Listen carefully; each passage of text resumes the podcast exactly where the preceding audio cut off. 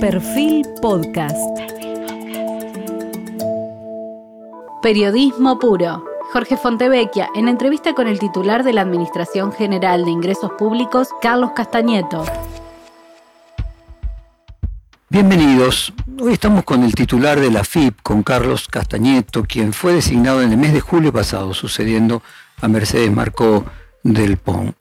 Carlos Castañeto nació en la ciudad de La Plata en 1960, es contador y comenzó a dar los primeros pasos en la política en el año 1993 como coordinador de gestión del Instituto de Menores de la provincia de Buenos Aires. Luego, en 1995, asumió como director general de la Administración de la Secretaría de Desarrollo Social de la Nación. En 1998 se desempeñó como jefe de gabinete de la Secretaría de Programación para la Prevención de la Drogadicción y la Lucha contra el Narcotráfico.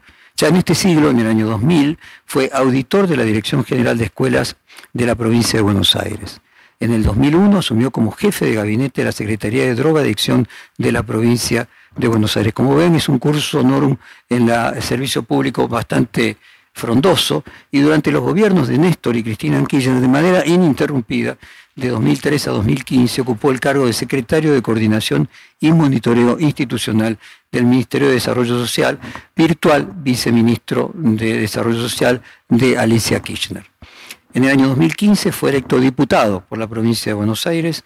Durante el gobierno de Mauricio Macri fue autor desde el Congreso como diputado del proyecto de ley 27.351 para los usuarios electrodependientes que le garantizaba el suministro de energía nética necesaria para satisfacer el equipamiento médico prescripto por personas que tuvieran algún grado de incapacidad. Y el proyecto, que lo enorgullece, fue votado por unanimidad en ambas cámaras. En el año 2019 fue nuevamente electo diputado nacional por la provincia de Buenos Aires, sobre la que incluso eh, tenemos versiones de que en algún momento quiso y querrá ser gobernador de la lista del Frente de Todos. Además es presidente del partido político Colina y también ocupó los cargos de consejero nacional del Partido Justicialista y congresal nacional. En el caso de Colina es una vertiente dentro del hoy Frente de Todos, en su momento Frente para la Victoria. Pero además, y esto es lo más interesante de Carlos Castañeto, que mucha gente no sabe, es que tuvo una importante trayectoria como futbolista. Fue arquero de varios equipos, entre ellos de Gimnasia, Esgrima de La Plata, nuevamente La Plata, también de Temperley, de San Lorenzo, Defensores de Belgrano y de Quilmes, entre otros. También jugó en el exterior para Sporting Cristal en Perú, La Serena de Chile y Guaraní de Paraguay. Raro es la combinación, no es muy, no es muy común una persona que ha hecho las dos, como dos vidas de, de Carlos Castañeto. Esta semana fue noticia en todos los medios por su declaración en la causa de potenciar trabajo por incompatibilidades en los cobros de planes de personas que por los recursos que tenían demostraban que no había ninguna necesidad de que el Estado estuviera saliendo hacia ayuda, denuncia que fue hecha por el propio director de la AFIP. Con el cuestionario vamos a ir pasando por, por distintos temas, pero vamos a comenzar por el tema de más eh, actualidad en este punto que tiene que ver con la causa que acabamos de, mencionar. Tenemos, Carlos, primero, bueno, bienvenido por estar con nosotros, y tenemos que vos declaraste este lunes, voy a decir textualmente, se le contestó en la misma índole usando la base de datos y cumplimiento con el secreto fiscal, dimos datos estadísticas sin emitir opinión, sino que respondieron los puntos requeridos. Sin embargo, hay una diferencia numérica en el informe que vos presentaste, que eran de varios de miles de personas, con las que luego el Ministerio de Desarrollo Social eh, terminó colocando bajo investigación. ¿Qué pensás de la diferencia entre la cantidad que vos presentaste y la que luego el Ministerio consideró que debía investigarse? Bueno, primero, gracias por la invitación, la verdad es un placer poder compartir este momento. Con respecto a la denuncia, fue un pedido de información eh, por la secretaria de Coordinación del Ministerio de Desarrollo, Maru Samarreño, en, su momento, que es cuando estaba Zabaleta de titular del organismo.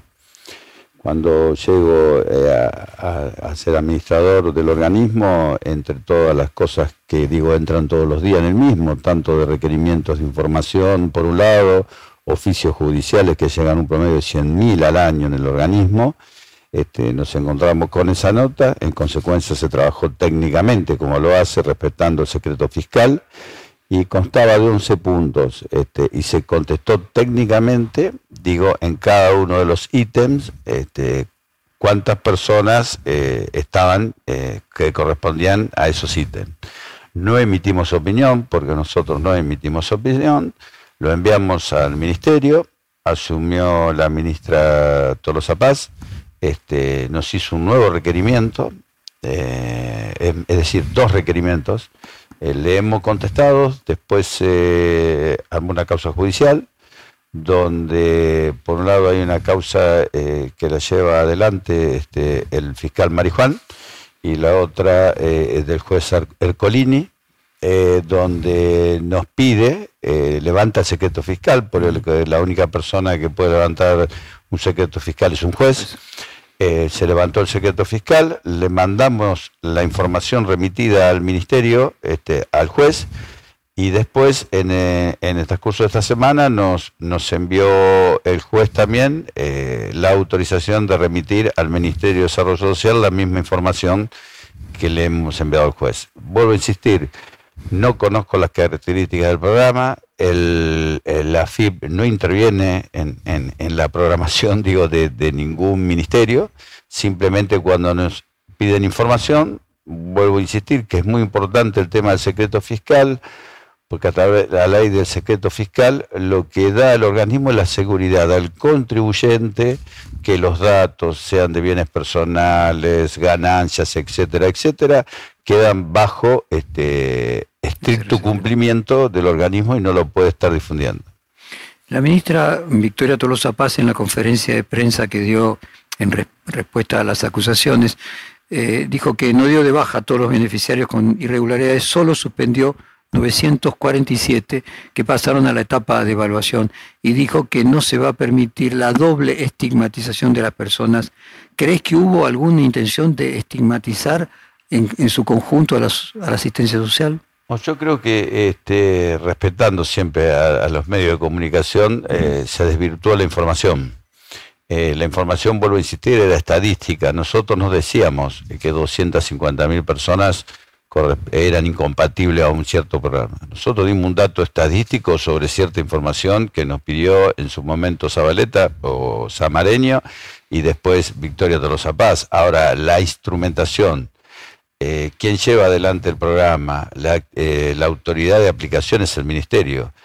Un ejemplo, una persona que tiene una moto, yo no sé si es incompatible o no una persona que... Este, Tiene un auto de hace 20 años. 20 años este, tampoco es incompatible. Este, digo, no, digo, no es incompatible. No creo que esté dentro de la incompatibilidad del programa. Que, sea monotributista y tenga un trabajo de, changa y, facture 10 mil pesos por mes y cobre un potencial, creo que tampoco. Digo, no, no, no, no vuelvo a insistir. Hablo en potencial porque no conozco la incompatibilidad del programa. Por eso es buena su pregunta y agradezco la aclaración porque vuelvo a insistir, después que yo salí de declarar este, como eh, testimonial este, con el fiscal Marijuán, hubo algunos medios que dijeron ratificó Castañeto que había incompatibilidades. Nosotros en ningún momento este, en mi declaración no ratifiqué ni dejé de ratificar este, si hay o no incompatibilidades, simplemente me sometí a las preguntas del fiscal y contesté técnicamente como hace eh, constantemente en todos los requerimientos que hacen los distintos organismos y la justicia al, a la FIP. Si existen irregularidades en el cobro de planes, ya lo determinará la justicia, pero hay algo que llama la atención porque es casualmente Emilio Pérsico quien será el administrador de potencial y trabajo, líder del movimiento Evita, quien anunció que está armando un partido político para discutir el modelo de país y casualmente su esposa, la diputada Patricia Curia, la, posible eh, candidata, además reiteró su posición a favor de realizar las pasos. ¿Hay eh, detrás de los distintos movimientos sociales, vos crees, una puja política que de alguna manera llevó a utilizar estos datos que vos decís de una manera intencionada en un sentido o en el otro? Mire, yo siempre, digo, yo tuve muchos años en desarrollo. Este, eh, Emilio Pérsico es secretario del ministerio. Eh, pertenece a, Levita. este, la verdad que no, no sé cuál es su intención. Lo que pasa es que sí, realmente este, a veces, mira, en un momento nosotros, cuando estábamos en el, desarrollo de la CIPEC, nos pide una información que publiquemos en la página este, todos los datos de todas las personas que en ese momento tenían un derecho social, vamos a llamar, digo, un microcrédito, una Argentina Trabaja, Leyes Hacen, eh, bueno, distintos programas que en ese momento este, nosotros veníamos desarrollando. Y nosotros les contestamos que no, porque era una base de datos, porque eh, hay que publicar la base eh, de los que están bajo la línea de pobreza o indigencia. que me parecía que no era correcto. Bueno, eh, fuimos a primera instancia, este, ganamos, después en segunda instancia fue un fallo en contra, después la Corte Suprema nos dijo que lo tenía que publicar. Como no nos dijeron cómo lo tenían que publicar, nosotros lo publicamos en función de que cada uno con su quill o su quit ingrese y pueda atestiguar si realmente pertenecía a un programa o no. Yo creo que a veces este, sí, este, con los pobres, eh, yo digo, a ver, eh, quiero ser muy concreto en esto, con los pobres no se juega, este, y con los pobres hay que darle la oportunidad y vuelvo a insistir que para mí los programas sociales tienen que ser un puente hacia el trabajo formal. Por eso es tan importante la capacitación. Cuando nosotros desarrollamos el Argentina Trabaja y ellas hacen, terminamos con 205 mil personas, de los cuales cuando iniciamos iniciamos más de 300 mil personas y después se armaron cooperativas y lo fuimos capacitando, este, porque yo creo que es las políticas sociales, además de ser un puente, es una constante formación y capacitación. En ese momento terminamos haciendo en forma independiente, este, contratando a las cooperativas de la economía social un millón de guardapolvos para las escuelas más carenciadas del país. Y otros aprendieron oficios y formaron sus propias cooperativas y han hecho edificios este, sistema de agua, de electricidad, y en el ellas hacen las mujeres monoparentales o violencia de género que sufrían, la condicionalidad era terminar el fines, este, es decir, el secundario, y con mucho orgullo le puedo decir que eran 80.000 personas y casi el 80% terminó la secundaria, y alrededor de 50 o 60 personas en el transcurso de los años tuvimos la satisfacción que son profesionales. Entonces me parece que pasa por ahí, es dar una oportunidad. Por supuesto, en el orden general de la vida, a veces a uno se le dan las oportunidades y no las aprovecha o no las quiere. Digo, en todas las actividades hay buenos y malos. A lo mejor hay alguno que le cuesta más este, cumplir o capacitarse y a otro le cuesta menos. Digo, en todo empresa y en todo lugar nos encontramos con gente más comprometida y menos comprometida. Por eso yo respeto mucho las políticas sociales y las políticas sociales y la verdad que este, ojalá que algún día eh, la utopía, ¿no? A lo mejor, pero no haya más Ministerio de Desarrollo Social, que salgamos de la pobreza y la indigencia, porque uno tiene la suerte de nacer en un lugar y a veces la vida no te da la oportunidad o, o las políticas que se desarrollan a través de un gobierno no te da la oportunidad y a veces este, yo lo escuchaba a usted, mi, mi currículum, yo vengo de una familia, este, mi padre trabajó en Segua, mi madre ama de casa, cosía, y la vida me dio la oportunidad de, del deporte y, y de poder estudiar al mismo tiempo. Me recibí a los 23 años de contador. En la Universidad de La Plata. En la Universidad de La Plata. Mientras jugaba, porque... Sí. Yo jugué hasta el año 92 inclusive. Y yo me recibí en el 84 el año que ascendimos contra Racing, en gimnasia contra Racing, ese año yo me recibí con un gran esfuerzo, pero tuve la oportunidad también de nacer en La Plata, de jugar en gimnasia en ese momento, y mire la vuelta a la vida, este, yo me recibo haciendo con gimnasia, con gimnasia y me voy. Y ahí empecé el derrotero de los distintos clubes. Mira a veces cómo la vida lo marca, hay que sacrificarse, hay que tener mucha responsabilidad en todos los lugares que les toca. Carlos, déjeme entonces tocar un tema que me parece eh, permanente. En esta misma serie de reportajes, varias veces se ha planteado con personas como por ejemplo Juan Grabois, si el éxito de la tarea que los dirigentes sociales llevan adelante sería dejar de que ellos se queden sin trabajo, es decir, que no sean más necesarios la función que ellos cumplen. Un poco lo que usted acaba de decir, que no haya más desarrollo, Ministerio de Desarrollo Social.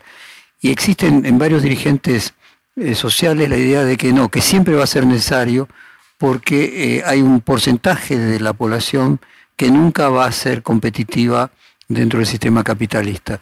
Eh, uno mira a Estados Unidos y se encuentra que en este momento hay absoluto pleno empleo, y en muchas partes de Europa lo mismo. Su propia, con toda la experiencia que usted tiene en el tema, pues miramos, hay más de 20 años que usted te ha pasado con relación con el tema. Me interesa su opinión respecto del futuro del empleo y si va a ser necesario de manera sostenida mantener una cantidad de personas que no se van a poder integrar al mundo del trabajo o no. Vuelvo a insistir, para mí las políticas sociales es, es, es una película, no es una foto. Si tomamos una foto, yo le digo este, que valoro mucho lo que se hace en los comedores comunitarios, los comedores escolares este, y distintos este, lugares de atención a las personas más carenciadas. Ahora bien, eh, en algún momento y en el mundo, digo, se está debatiendo esto, porque la verdad que la pandemia conlleva a una centralización de la riqueza y países que a lo mejor no tenían pobreza hoy tienen pobreza. Eh, yo creo que nosotros lo que hicimos y lo que hay que hacer es, tener un monitoreo constante y no hay que obligarlo a la persona que tiene a mí no me gusta hablar tanto de, plan, sino un programa dentro de, que está votado por el presupuesto. ¿Qué es lo que quiere hacer? Ahora hay un puente entre eh, los programas y con respecto al trabajo registrado. Cuando yo le contaba a usted de las cooperativas, es decir, yo no le decía a todos, o nosotros no le decíamos a todos, vos tenés que ser carpintero, vos verdulero, vos tenés que tener esto, aquello. Cada uno qué es lo que quería hacer porque a lo mejor a través de la capacitación uno puede darse cuenta que tiene habilidades una persona que ellos no se habían dado cuenta, no tuvieron la oportunidad de desarrollarlo. Y el hecho de tener tantos, digo, eh, en seguridad social, la Argentina es una potencia más grande del mundo. Nosotros tenemos derechos sociales desde antes de nacer, con la UH, hasta que nos morimos. Y tenemos pensiones no contributivas, pensiones, jubilaciones, este, y tenemos escuelas públicas y hospitales públicos. Entonces, este, digo, lo que es seguridad social en la Argentina es muy importante. Ahora, con las nuevas universidades que tenemos, con lo que se debate en el Congreso para abrir nuevas universidades públicas, yo soy, por lo, digo, en, mi familia soy el primer profesional de la familia, soy el tercer hijo y el primer eh, profesional de la familia. ¿Por qué? Porque tuve la oportunidad, perdón, tuve la oportunidad de que tiene una universidad a 20 cuadras de mi casa. Si a lo mejor yo jugaba en gimnasia y tenía que estudiar en Mar del Plata, hubiese elegido seguir jugando al fútbol. Le decía que no es usted una rareza porque el 80% de los alumnos de todas las universidades de conurbano son primera generación universitaria. Eh, pero respecto del futuro del trabajo, ¿usted se imagina que va a seguir siendo necesario asistencia a una parte de la población que nunca va a poder ser integrada al mercado laboral tradicional eh, competitivo?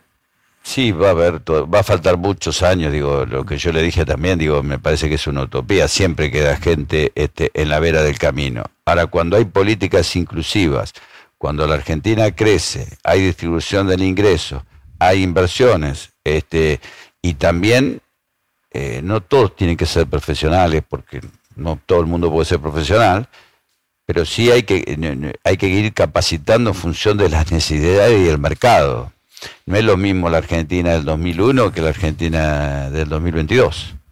Entonces es necesario que también adaptar los programas a las necesidades del momento. Hoy la información, este, la comunicación y como muchas cosas, digo, cuando nosotros arrancamos me acuerdo que hicimos muchas casas con el Ellas Hacen y después ya terminábamos con las casas este, como premoldeadas, las, que vienen este, que se hacen más rápido, que ahí no me sale el nombre, digo, pero las no digo prefabricadas porque... No, no, prefabricadas no, vio las que tienen entre las paredes de aire y que son medias de Estados Unidos, la historia, este...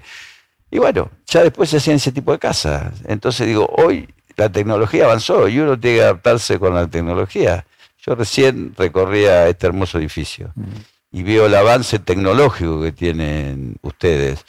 Y digo, cuando vi la primera máquina, veo la máquina de obra, este, la gente que manejó la primera máquina, si uno no lo capacita constantemente, no puede manejar la máquina que ustedes tienen hoy de alto volumen de impresión y de primera tecnología. Entonces digo, la capacitación tiene que ser constante. Y para incorporarlo al mundo del trabajo, digo, hay que capacitar a la persona y después también en el, en el día a día, lo que pasa es que en el día a día uno se va capacitando, pero también en algún momento nosotros tenemos que llegar a tener una previsibilidad, por un lado, y por otro lado también, digo, una planificación estratégica. Que esté el gobierno que esté, las bases lógicas sigan funcionando. Déjeme entrar en el tema del intercambio automático de acuerdos eh, con otras eh, agencias federales de recaudación de otra parte del mundo. El caso de Estados Unidos, la conocida IRS. El acuerdo de reciprocidad firmado con, Estados Unidos, sobre eso Sergio Massa anunció que implicará también un blanqueo sobre los activos no declarados como el que lanzó el gobierno de Macri en su momento. Eh, ¿Podría ser esa una base para el proyecto del senador Parrilli de la creación de un fondo nacional que permita ir cancelando la deuda del Fondo Monetario Internacional? Sí, nosotros tenemos a través de la OCDE, este, que somos país miembro y vedores también, eh, hará 15 días que vino acá también a revisar eh, nuestro funcionamiento y realmente salió satisfactorio. Tenemos convenios con aproximadamente 95 países. Con Estados Unidos tenemos un convenio firmado, pero es punto a punto. Yo pregunto por Juan y ellos me preguntan por Susana lo que vamos a lograr, eh, si Dios quiere, en el día de mañana, este, firmar este acuerdo, que lo firma, delegada la firma en el ministro de Economía, donde eh, se va a hacer este, una información online, digo, entre Estados Unidos y nosotros. Eso va a ampliar este, nuestra base imponible, nosotros calculamos más o menos, en activos no declarados estamos hablando de 100 mil millones de dólares como mínimo, más los bienes. Y por otro lado está, eso lo tenemos que reglamentar, estamos estudiando cómo va a ser la reglamentación, porque también vamos a necesitar este, un andamiaje y también una cooperación este, de bancos este, y, de todo lo que se llama el sistema financiero, por un lado, y por otro lado está eh, la ley, el proyecto de ley del senador Parrilli, donde tiene media sanción, que este, también da una oportunidad a aquellos que quieren este, blanquear, vamos a decir así, una situación. Por supuesto, eh, se le cobra una multa, pero a su vez este, ya entran dentro del sistema normal que eh, retrotraemos cinco años para atrás, como establecen nuestras normas y nuestras leyes, y por otro lado tiene que pagar, este, hacer rectificativas de ganancias, bienes personales y el aporte extraordinario si le correspondería hacerlo. ¿Cómo sería la implementación de ese acuerdo de reciprocidad con Estados Unidos una vez que se detectan las personas que tienen cuentas en el extranjero? ¿Se judicializaría? ¿Se le daría la posibilidad de blanqueo? ¿Cómo sería? No, eh, generalmente el organismo lo que hace, porque siempre cuando se piensa del organismo se piensa que primero lo que hace es castigar. Nosotros damos la posibilidad, le informamos al contribuyente que hay un error, que se detectó eh, o una maniobra, o bueno, si hay maniobra hay delito y si hay delito hay denuncia. Pero digo, hubo una omisión, una mala información, porque a veces este, por sistemas eh, los contadores o el mismo contribuyente pone un cero de menos, un cero de más, le decimos, mire, su declaración jurada no coincide con nuestra información y le damos la oportunidad de rectificar la declaración jurada. Si no contesta este, al domicilio, al correo electrónico, al, al domicilio fiscal, este, nosotros lo volvemos a intimar y ahí sí empezamos a un proceso de investigación, fiscalización, ajuste, y ahí en el ajuste entran los intereses de punitorios, resarcitorios, y en caso de no cumplir, la de la penal tributaria. En este caso con Estados Unidos, nosotros creo que vamos a hacer el mismo procedimiento. Vamos a dar la posibilidad, si sale la ley eh, que tiene media sanción ya en el Senado, este, vamos a hacer el mismo procedimiento. Vamos a invitar a aquellas personas que tienen bienes o dinero no declarados, eh, que lo ingresen o que lo declaren, porque no es obligatorio ingresarlo al país, pero sí que lo declaren y que paguen este, los impuestos correspondientes. El periodista Horacio Berbisky, en su editorial del cohete a la luna, este domingo sobre el intercambio informático con Estados Unidos, dijo que lo que no se sabe es si lo integrarán los 50 estados, en el caso de Estados Unidos, lo que sean equivalente a las provincias en la Argentina. Y habla de una investigación difundida por el programa sobre desigualdad y bien común del Institute for Policy Studies, que señaló que tres estados de los 50 de Estados Unidos ya son o están en proceso de ser paraísos fiscales o algo similar, fortalezas en las que la riqueza evade impuestos. Eh, habla de unos investigadores de la institución, Gabriel Zugman, Tomás Piketty, muy conocido, y Emanuel Sanz, que estimaron que en 2021 había un total de 5.626 billones de dólares, trillones para, para nosotros, en fideicomisos y bienes raíces en paraísos fiscales. ¿Tiene alguna información usted, Carlos, de si son los 50 estados de Estados Unidos? Sí, son los 50 estados. Sí, sí, no, no hay ninguna excepción. Eh, digo, ha cambiado la política de Estados Unidos este, y nosotros también con respecto al acceso a la información que hacemos con los distintos países últimamente hemos detectado, tanto en Países Bajos como en Turquía, como en otros países también, este, gente que no tenía bienes declarados y, tenían bienes en esos países. Así que el intercambio de información me parece que, este, vuelvo a insistir, eh, digo, la pandemia, la guerra en Europa Oriental este, ha generado una crisis mundial económica. Entonces los países son muy conscientes que este, se tienen que terminar los paraísos fiscales por un lado, y nosotros en la Argentina también tenemos que tender este, a que cada día más eh, no haya ni trabajo informal, eh, ni trata laboral, no lo vamos a permitir. Y por otro lado, creo que tenemos que ir acostumbrándonos de a poco, pero hay que sentarse con las tarjetas de crédito para que no eh, cobren tanto al, que lo usa crédito o débito, este, que no sean altos los intereses, al contrario, para empezar a eliminar un poco eh, el movimiento efectivo que tenemos en una economía informal muy alta en Argentina. Eh, si el acuerdo se firma en noviembre, ¿para cuándo imagina que se estaría haciendo el primer intercambio de información o cuánto sería el tiempo que pasaría entre la firma del acuerdo y el primer informe? Mire, nosotros la información que tenemos, primero ya intercambiamos, digo, un montón de para el convenio, para finiquitar el convenio, este, compramos un software de seguridad que nos pidió Estados Unidos, que ya lo tenemos instalado. Eh, el sistema tanto de la FIP nuestra como vamos a decir la FIP de Estados Unidos ya, ya se, ha entrecruzado cómo vendría la información y cómo iría y ponerse en marcha se pone en marcha el primero de enero del 2023. ¿Tiene alguna expectativa de cómo sería ese blanqueo, qué cantidad de recursos podría generar, cuánto aumentaría la base imponible de la FIP, o sea, qué significaría este acuerdo. Y me parece que es un antes y un después para la Argentina, porque si hablamos este, de que de 100 mil millones de dólares, si estamos hablando de, de, lo que tendrían que pagar para blanquear su situación, estamos hablando de un promedio de este, no quiero ser aventurero, pero estamos hablando de un 30-35% como mínimo de eso que tendrían que entrar a las arcas de, del gobierno, de la FIP, y que la FIP lo que hace es distribuir... Casi toda la deuda con el Fondo Monetario. Por eso me parece muy bueno el título que puso Parrilli, el senador Parrilli, en que el blanquear la deuda para pagar la deuda. Tendríamos que pensar también en la reglamentación si tiene una afectación específica, porque este, la deuda que no has dejado el gobierno anterior este, es muy difícil de poder cumplir. Fíjese que se tuvieron que tomar medidas como el llamado dólar soja en dos oportunidades, ahora estamos en, la segunda oportunidad, para poder recaudar 7 mil millones de reservas, nosotros 434 mil millones de pesos de, a través de, las retenciones, y fíjese lo que cuesta.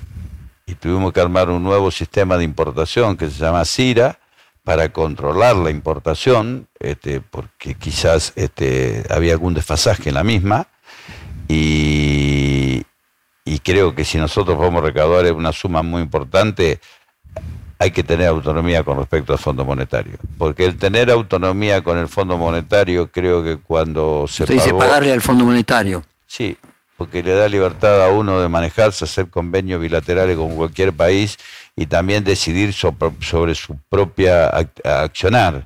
Por eso pudimos desarrollarnos tanto en su momento cuando vos no tenés usted no tiene las metas del Fondo Monetario. Las metas del Fondo Monetario en todos los países que estaban son totalmente restrictivas. Y te termina, le termina ayudando al país con una bolsa y una cadena. Digo, ahora nosotros nos han dado plata para pagar la primera parte y eso se va generando intereses sobre intereses y se pierde la, la autonomía económica, política y social. Cuando uno no tiene el Fondo Monetario puede aprobar los distintos presupuestos, pero sabe que es con recursos propios. Y eso es como uno, a ver, digo, es lamentablemente como en muchos casos pasa que uno vive este, pagando los intereses de la tarjeta y no paga el capital. Entonces siempre sigue pagando el interés, pero nunca paga el capital. Bueno, el Fondo Monetario es lo mismo. Los intereses no se exprimen y siempre debemos el capital. Si usted me dice a mí, yo tendría una afectación específica. Yo sé que la Argentina tiene muchas necesidades, pero yo me sacaría del fondo que nunca tendríamos que haber vuelto. Tener una especie de fideicomiso para pagar todo lo que se recaude para pagar. Al fondo y sacarnos del Fondo Monetario encima. Me acuerdo, yo vivía en Brasil cuando apareció el presal, eh, el petróleo en las costas brasileñas y que la idea de Lula era hacer algo parecido a un fideicomiso, pero en su caso dedicado exclusivamente a educación. Usted dice que todo ese blanqueo sea asignado a un objetivo específico, que en este caso sería pagarle al Fondo Monetario. Sí, porque yo pienso esto, digo, mire a veces eh, cómo se interrumpen las políticas, ¿no? O algún... La política no hace nada, son los políticos y los que hacemos política este, que cometemos errores y, virtudes también. El, gasoducto Néstor Kirchner, que hace poquito fuimos con, con el ministro Sergio Massa Campana, que volvimos a, reactivar este, en este gobierno un sector. Si hoy tuviésemos ese gasoducto terminado, Hoy nosotros tendríamos, estaríamos exportando este, petróleo, energía, como, como, cuánto está el valor hoy del petróleo y la energía. Sin embargo, vino una política restrictiva que lo más importante era adquirir eh, plata prestada sin saber a dónde fue, porque realmente los 45 mil millones del fondo más otros 40 y pico mil millones de bonistas privados, este, que hace una suma incalculable, no se vio en ruta, no se vio en escuelas, ni se terminó el gasoducto, al contrario, se terminó un convenio con Bolivia que se adquiría el gas a dos dólares y este, se empezó a importar gas este, de una empresa donde uno, este, un funcionario era accionista a seis dólares, el BTU. Usted mencionó el Fondo Monetario Internacional. La vicepresidenta dijo a fines de 2021 que el Fondo Monetario Internacional nos ayuda a encontrar los evasores que tienen cuenta en el exterior. ¿Cree usted que se hizo eco el Fondo Monetario ese pedido y que parte de estos acuerdos con Estados Unidos puedan tener que ver una decisión que trasciende inclusive a los propios Estados Unidos y más una mirada mundial? No, yo creo que, digo, nosotros tenemos reuniones con el fondo porque viene eh, trimestralmente a ver el cumplimiento de metas. Estados Unidos es parte del fondo pero no es la única parte. Yo creo que fue una política de Estados Unidos cambiar. El fondo a lo mejor lo que les puedo decir hoy es que está un poco, no sé qué palabra utilizar, más flexible en algunas cosas. Pero eso no quita de que este, tiene sus políticas duras contra los países y donde tuvo el Fondo Monetario, este, ya que hablamos hoy un poquito de fútbol, no crece el pasto. Carlos, ¿Qué le pasa cuando usted ve los pedidos de residencia de argentinos en Uruguay, eh, fundamentalmente de personas de mayor cantidad de recursos, para dejar de tributar mayor cantidad de impuestos que cobra nuestro país? La verdad que me da tristeza. Me da tristeza porque uno apuesta al país y si a uno, como hablábamos anteriormente, a uno el país le dio la oportunidad, me parece que lo mejor que puede pasar es que retribuirle al país lo que el país a uno le dio. Con respecto a lo que usted me pregunta, no es tan así. Eh, los tributos en Brasil, en Uruguay, este, en Alemania, en España son más altos que los tributos que se pagan en la Argentina. El mito de que en la Argentina se paga mucho es, este, yo se lo, este, lo puedo dejar sin efecto. Nosotros para el año que viene estamos proyectados en el presupuesto 2023 más o menos un 23,8% en general de los tributos. El, el, gobierno nacional, impuestos nacionales hay 24, no hay 165 como se dice por ahí. Y todos los tributos no, no son, este, hoy la recaudación de todos los tributos no son fuertes. Lo que nosotros sí estamos analizando es que, por ejemplo, el impuesto a las ganancias, este, del total de la recaudación, más del un tercio este, lo paga la cuarta categoría, que son los empleados en relación de dependencia, porque pagan el 33%. Y si usted analiza para llegar al 60 al 70% de lo recaudado, el otro 40% lo pagan las empresas. Y el resto son compra de bienes, etcétera, etcétera. Ahora, cuando usted ve en, nosotros no podemos analizar balances porque es nuestra competencia, pero sí estamos viendo indicadores. Las empresas y con grandes estudios este, no pagan el, porcentaje de impuesto a la ganancia que le corresponde. Estamos hablando de un 4 o un 6%. Entonces eso también es evasión y ilusión fiscal, que estamos eh, trabajando, vuelvo a insistir, con la matriz de riesgo y con distintos indicadores, porque vemos, mire, nosotros hemos descubierto empresas que ganaban, que pagaban el impuesto determinado a las ganancias mucho dinero y no tenían empleados. O viceversa, que tenían empleados y no pagan impuestos a las ganancias. Entonces digo, hay que estudiar muy bien este, desde el organismo que los tributos sean justos para todos y eso es lo que buscamos. Nosotros notamos, eh, digo, el organismo que me toca presidir tiene gente muy capacitada, pero lamentablemente en los años este, de la gestión del gobierno de Macri, este, mucha gente la pasó muy mal, porque se investigaba y se fiscalizaba a dedo. Nosotros por eso vuelvo a insistir siempre lo mismo, no buscamos a nadie. Lo que hacemos es una matriz de riesgo de alto, mediano y bajo impacto y le tocará a quien le tocará. Carlos, ¿qué piensa usted del planteo de Piketty respecto de cómo solucionar la distribución de la renta que se ha, que ha empeorado en los últimos 20 años? Eh, él plantea impuestos a la herencia. ¿Usted en particular cree que es mejor solución impuestos a la herencia o impuesto al stock de las personas a lo largo de su vida? Yo estoy más de acuerdo con el impuesto al stock. Porque el impuesto a la herencia, en definitiva, vamos a ser sinceros, sacando lo que es eh, dinero o, algo por el estilo, eh, las valuaciones fiscales no es la realidad. Eh, ¿Hubo un crecimiento de inscripciones de monotributo en relación con el crecimiento de empleo que rejan los últimos números del INDEC? ¿Encuentra allí una forma, en una proporción infinitamente menor de elusión o evasión? Nosotros, desde que estamos desde 2019, desde el 13 de diciembre, eh, se incrementó más o menos en un millón. Hoy tenemos 4.650.000 monotributistas de distintas categorías. Este, con la pandemia se incrementó casi en un millón de monotributistas. Por un lado, eh, el régimen simplificado se complicó un poquito más, porque no es tan simplificado. En algunas categorías tenés que tener un profesional que te lleve los papeles.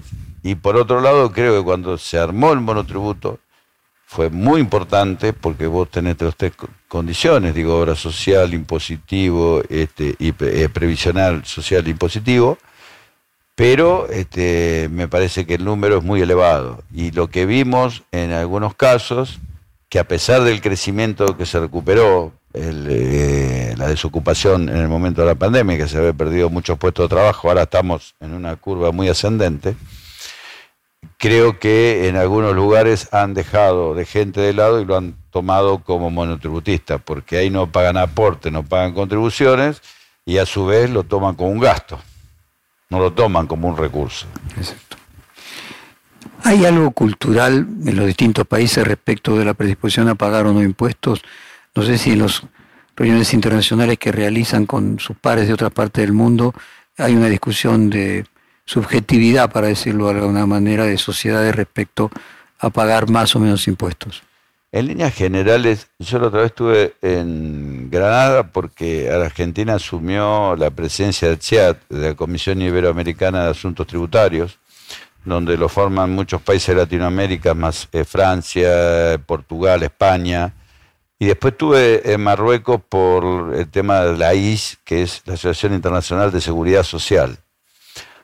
Todo el mundo, están todos los países prácticamente entre las dos reuniones, todos tenemos el, mismo problema. Andamos en un 30%, un poquito más, un poquito menos, en otros lugares mucho más, de lo que respecta al trabajo registrado, de no registrado, digo, y por otro lado la evasión fiscal o a, no, o a la no pago de impuestos.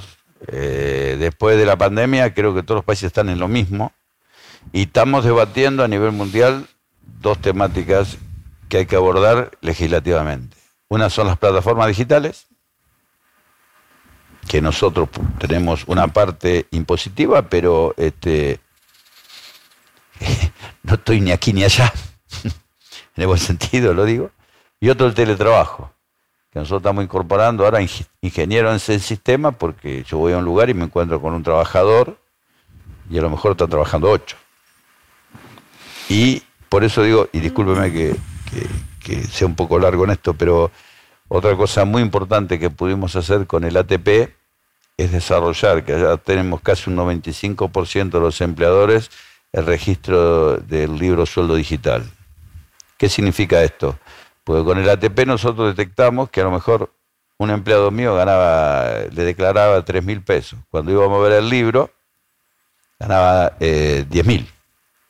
Entonces con el libro sueldo digital, ¿qué hacemos nosotros? Cuando cargan el 931, ahí compatibilizamos. Entonces podemos hacer online la fiscalización, si no teníamos que recorrer más de los 535 mil empleadores que tiene Argentina.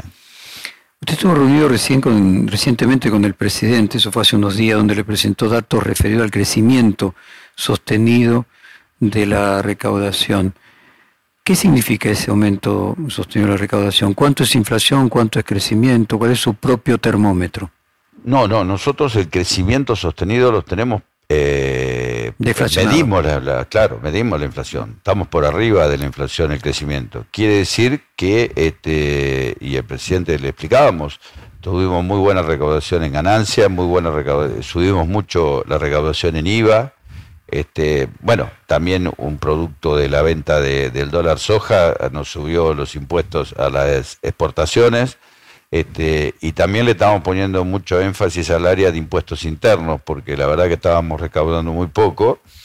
Y, armamos un área específicamente de impuestos internos y bueno, hemos detectado irregularidades, como ya lo he comentado en alguna oportunidad, por ejemplo, y que vamos a poner en marcha, vamos a dejar por fuera las etiquetas que llevan los cigarrillos y vamos a poner un sistema que se pone dentro de cada una de las máquinas de las empresas, donde cada atado de cigarrillo entra con un código láser que a nosotros nos informa directamente a nuestro centro de cómputo. Entonces tenemos la trazabilidad del producto porque hemos detectado mucha importación o mucho, eh, no, importación, digo, mucha este, contrabando, eh, lo que es tabaco, eh, en fibra, habanos y, cigarrillos. Entonces, lo que hablamos con el presidente es que primero que sigamos con esta política, y segundo también que creo que lo que sirve cuando se habla de la recaudación nunca se habla de a qué se destina. Entonces el gobierno nacional, mismo como los gobiernos provinciales, ustedes saben muy bien que hay impuestos coparticipables y el gobierno nacional se nutre, se nutre de todos los impuestos que recauda el organismo, tanto para obras sociales como discapacidad, como lo que hablábamos anteriormente para las escuelas, para las universidades, para la vacuna cuando fue el tema de la pandemia, este, todo lo que entra a la FIP como entra, eh, va al Tesoro para que se distribuya en las políticas y en el presupuesto aprobado por el Congreso. usted junto a la Dirección General de Aduanas, eh, o sea, su, organismo, hicieron varios operativos donde se encontraron granjas de criptomonedas que operaban en diferentes puntos del país y usted hablaba del tema digital. ¿Existe un estimado de cuál es el monto de evasión que sucede a través de las criptomonedas y cómo se detectan? Mire, nosotros detectamos por distintos indicadores, pero el que más nos da es el consumo de energía. Porque eh, en, varios casos hemos detectado, por ejemplo, en una era una guarda de, de zapatos y, eh, tenían un consumo de 8 millones de pesos de luz por mes. Cuando fuimos, este, nos encontramos que estaban minando este, criptomonedas. Eso fue en, el barrio de eh, en La Plata, en Olmos, creo. Después también en La Plata, en 13 y 44, en una plaza, arriba de un edificio, había un container que también este, minaba criptomonedas. Nosotros tenemos una reglamentación con respecto a criptomonedas. Ahora vamos a tener que sacar una ley para regular este, el tema de cripto, porque es otra preocupación que hay en el mundo. Por eso le iba a preguntar, es un tema que preocupa a los gobiernos de todo el mundo. ¿Hay un consenso internacional para combatir la evasión a través de criptomonedas? Sí, casualmente eh, Estados Unidos el otro día por el tema energético, España este, eh, prohibió terminantemente este, minar criptomonedas. Porque primero porque consume mucha electricidad y segundo este, se ha hecho un comercio informal este, que hay que abordarlo, pero no es fácil el abordaje, ¿eh? porque digo, entraría en el mundo como de las acciones, este, está en una nebulosa que el mundo está preocupado, ¿eh? es algo nuevo. Y a veces, yo siempre digo, ¿no? Que las legislaciones salen después que salen las cosas. y los inventos salen antes. Carlos, el expresidente Macri dijo en un reportaje reciente, nadie va a invertir en un país que para ganar plata hay que evadir impuestos. Hoy nadie que pague todos sus impuestos en Argentina puede tener un retorno sobre su capital. ¿Qué, qué le causa como director de la FIP eh, las declaraciones de... Yo no puedo hacer evaluación personal por el cargo que tengo, ¿no? Porque este, no puedo dar nombres, pero realmente eh, yo digo que todos los presidentes o presidentas que tuvimos este, tienen que estar halagados y tienen que estar en el mundo hablando bien de la Argentina. Eh, para ser presidente o presidente, ocupar un cargo, este, uno tiene que tener amor al país y brindarse al país. Ahora, si decimos que que vamos a jugar un mundial y Argentina le va a ir mal porque este, hay otros equipos que son extraterrestres eh, y si en la Argentina, habiendo sido presidente, hay que evadir, digo, me parece complicado el tema, ¿no? Porque realmente nosotros tuvimos un gobierno de deseos. Entonces a mí me da a pensar este, si hubo evasión entre los propios este, ministros. Argentina ocupa el tercer puesto en el ranking de países evasores. No sé si este dato que yo tengo es correcto y la fuente es verosímil. Argentina especialmente es un país eh, donde la evasión es mayor a otros países y no sé si usted tiene ese dato. Eh, yo le decía recién, digo, me parece que estamos este, como todos los países. Eh, creo que hay que demostrar qué se hace con hay que sacar los mitos que la Argentina tributa mucho, hay que sacar los mitos que somos los mayores evasores. Lo que sí hay que tener una presencia del organismo por todos lados. Nosotros tenemos 600 lugares entre seguridad social, aduana, DGI, este, y también hay que prestar un servicio al contribuyente. Por ejemplo, ahora nosotros este, sacamos los datos biométricos, este, que usted no tiene que ir a una regional para inscribirse. Eh, servicio al contribuyente este, atiende todos los días, tratamos de, asesorar. También digo, queremos hacer más sencillo, vamos a sacar en la página un sistema o por aplicación este, para que sea más sencillo, eh, más amigable. Usted que tiene que pagar, tiene que dar 84 vueltas para sacar un BEP, dice, no, no pago. Lo que nosotros tenemos que hacer es amigable, que sea más cómodo poder pagar.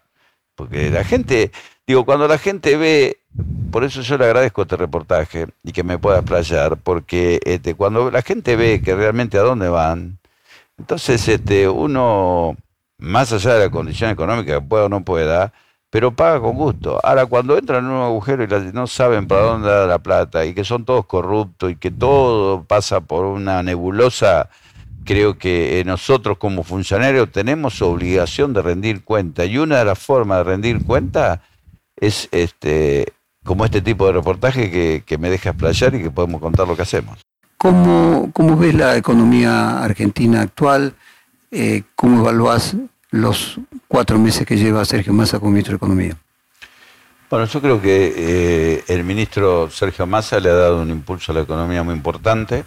Eh, estábamos, la verdad, en un momento muy, muy difícil. Eh, hemos recuperado parte de las reservas. Yo creo que a fin de año vamos a llegar, si Dios quiere, con 12 mil millones de dólares en reserva, más el SWAT que se firmó con China. Yo creo que se acomodó la macroeconomía. Este, se están cumpliendo con las metas del Fondo Monetario, por otro lado y también este, se están cumpliendo con las metas este, programadas en, bueno, en un presupuesto que no fue aprobado, pero bueno, que tuvo una este, prolongación del año 2021. Por otro lado, eh, la recaudación viene muy bien, como lo dije anteriormente. Eh, ¿Qué indica la recaudación respecto de cuál es el crecimiento? ¿Se está enfriando? Eh, no. se está enfriando como se, dice, que los problemas de importación están enfriando. el tema de, por ejemplo, de, pasajes se incrementó más de un 30% este, al exterior. Eh, el crecimiento de nuevos este, lugares de venta creció. Digo, a ver, yo creo que también eh, la pandemia nos cambió la filosofía de vida. Eh, la gente que tiene algo guardado lo, usa porque no sabe si va a haber otra pandemia, vamos a ser sinceros, psicológicamente nos cambió la cabeza a todos. Y, y, por otro lado hay un crecimiento. Lo que sí, bueno, tenemos una gran obligación a partir de ahora este, de aumentar este, los recursos de la gente. Los sueldos han quedado muy estancados, tenemos que bajar la inflación, Esperemos que este, los indicadores ya nos están dando que está una baja de la inflación. Eso no significa que tiene que haber deflación. Este, por eso digo, no está enfriada la economía, al contrario. Este, lo que sí tenemos que aumentar el poder adquisitivo de la gente para dar una dinámica dentro de consumo. Porque yo digo, la Argentina, digo, y discúlpeme, me extiendo un poquito esto. Eh, en Argentina, por ejemplo, las industrias alimenticias son me sobran los dedos de la mano. Entonces, este, no invierten más de lo que tienen. Pueden exportar, para el consumo interno le basta, ponen el precio de mercado. Ahora, si nosotros agrandamos más las industrias, este, podemos tener más empleado y más producción y exportar más, y no exportar tanto materia prima. Si no, tenemos que tener productos elaborados. La Argentina tiene que ser el mayor productor de eh, exportador de productos elaborados, no de soja o de harinas de trigo o, de litio mañana. o de litio. Bueno, ese es otro tema que hay que debatir. Mire la riqueza que tenemos. Nos cansaríamos horas y horas por hablar. El litio es un tema que en la Argentina todavía nosotros este, no le estamos, le estamos poniendo, pero no tiene la importancia que tenemos. Vaca muerta, pasan los años y recién ahora se está reactivando vaca muerta porque estuvo parado cuatro años. Entonces digo, eso cuando yo lo hablaba anteriormente, que hay políticas y bases, y también digo las riquezas naturales. A mí me da miedo la riqueza natural de la Argentina. Por eso hay que pensar muy bien lo que se vota. Usted mira, y usted está más informado que yo, pero este, el agua dulce falta en todo el mundo. ¿eh? Hay países que están desesperados por el agua. Agua estoy hablando. Hay países que no tienen agua. A ver, Carlos, Usted dice, usted tiene un termómetro que tiene muy poca gente, usted tiene la recaudación, usted como que tiene el mostrador de la Argentina, eh, usted tiene el termómetro perfecto. ¿No se está produciendo un enfriamiento del crecimiento en el segundo semestre? No. ¿Cómo imagina que va a ser el año próximo y cómo imagina que se va a llegar a las elecciones, cómo va a llegar la economía a las elecciones? Yo creo que vamos a tener un crecimiento quizás no tan alto, vamos a tener un poco más estancado el crecimiento. Creo que vamos a bajar la inflación y políticamente y correctamente nosotros tenemos que subir el poder adquisitivo. Por eso ojalá, este, si se pone en marcha este convenio con Estados Unidos, nosotros nos podamos sacar el Fondo Monetario porque nos va a dar la libertad de decidir sobre nuestros propios recursos. Y vamos a llegar muy bien a las elecciones. Vamos a llegar muy bien porque siempre que agarramos los gobiernos lo agarramos en, bancarrota. Y nuestros nuestro cuatro años o los 12 años de, del kirchnerismo lo agarramos con 14 monedas y lo dejamos sin endeudamiento, como dijo Duhovny, que pudo agarrar préstamo porque no, no estaba endeudado el país. Y con una tasa de desocupación, que yo siempre digo lo mismo. Yo tuve a cargo los objetivos del milenio que se firmaron con Naciones Unidas y uno de los puntos era la desocupación y hablaba del 2002, 2001-2002 que lo firmó de la Rúa, hablaba en el 2015 el 15% y nosotros terminamos en el 5.9%. Y ahora nosotros tenemos una desocupación del 7.1 que la vamos a seguir bajando. Entonces digo, denos la oportunidad de tener una, una continuidad de gobierno este, o, del frente de todos, porque somos todos, digo, todas y todos son importantes dentro del frente, para que haya una continuidad de gobierno, que no se interrumpa este, por este, discursos vacíos de contenidos, o solamente discursos que mientan, porque digo, yo recuerdo, y uno si tiene memoria, el debate de Scioli Macri, este, que el expresidente dijo, lo que hizo bien usted, yo lo voy a hacer, lo que hizo bien este gobierno lo voy a mejorar y lo que hizo mal lo voy a hacer bien. Y pusimos el país pata para arriba. Entonces cuesta mucho. Y no cuesta mucho solo políticamente y económicamente, sino le cuesta a la población, que es lo más triste. El que paga los patos es la población. Carlos, usted por lo que veo ve competitivo entonces al frente de todos el año próximo electoralmente. A nivel de la provincia de Buenos Aires, y dado que usted dos veces diputado de la provincia de Buenos Aires, ¿cómo imagina eh, la competencia, cómo se va a dar en la provincia de Buenos Aires entre el Frente de Todos y Juntos por el Cambio? Mire, yo creo que también el gobernador este, agarró una provincia endeudada porque todas las provincias se habían endeudado en dólares. Este, la ordenó, eh, está inaugurando obras constantemente, está trabajando muy fuerte con todos los intendentes, somos conscientes que en alguna sección electoral los intendentes este, no pertenecen a nuestro frente, pero igualmente como somos democráticos, este, el gobernador está ayudando y haciendo cuadras y calles y escuelas y jardines a los 135 distritos de la provincia. Yo creo que el candidato nuestro es Axel, no va a haber ningún problema.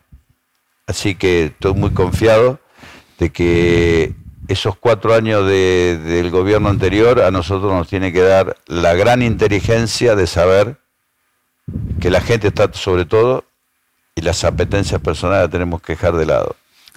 Axel Kisilov, el candidato al frente de toda la provincia de Buenos Aires. Y a nivel nacional, ¿quién le gustaría que fuera candidato a presidente? A mí me gustaría, por supuesto, que sea Cristina, no voy a mentir. Este, pero tampoco le podemos pedir todo a Cristina. Cristina sabrá creo que me parece lo más importante es juntarse este, los distintos partidos, y las, eh, tanto Alberto, Cristina como Sergio y los distintos partidos que integramos del Frente de Todos y que, en un consenso salga la candidata o el candidato.